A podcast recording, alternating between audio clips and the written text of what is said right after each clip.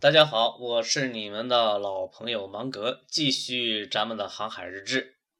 坊间传闻张小龙招聘员工时，其中有一条就是问前来应聘的人有没有看过《失控》这本书。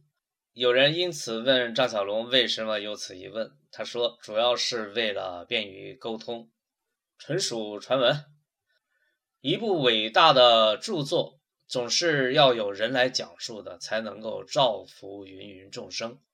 比如说《圣经》，就是要有专职的牧师来传播福音的。这本书在我看来，就是一本未来的启示录。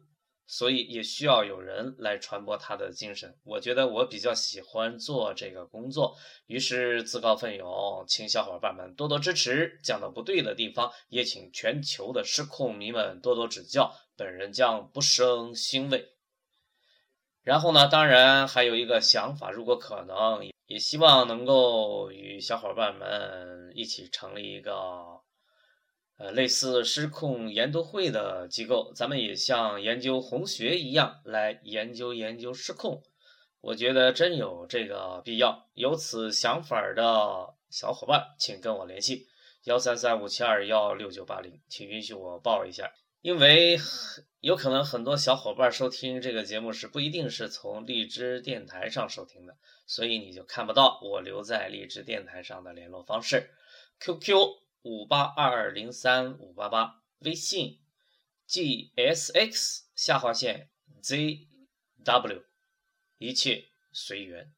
接下来咱来聊聊我的治学习惯，主要想与时下一些所谓的大师拉开距离，表明咱不是一路人。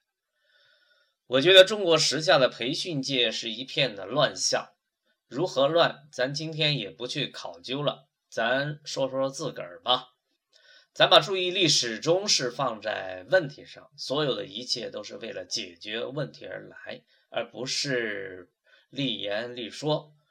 呃，这说的是研究问题的出发点。在传播知识上，咱想的是尽可能的把复杂的问题简单化，而不是把简单的问题复杂化。是什么就是什么，从哪儿来，还可能去到哪儿。咱知无不言，言无不尽，而不是追求横空出世。明明来源于一种成熟的学问，非得硬着头皮进行包装，说自己是在梦游里整出来的。中国有太多的人有这个不良习惯，咱在这儿就不点名了，背不住，在以后的节目里也可能被咱拎出来说说。这说的是知识的传播。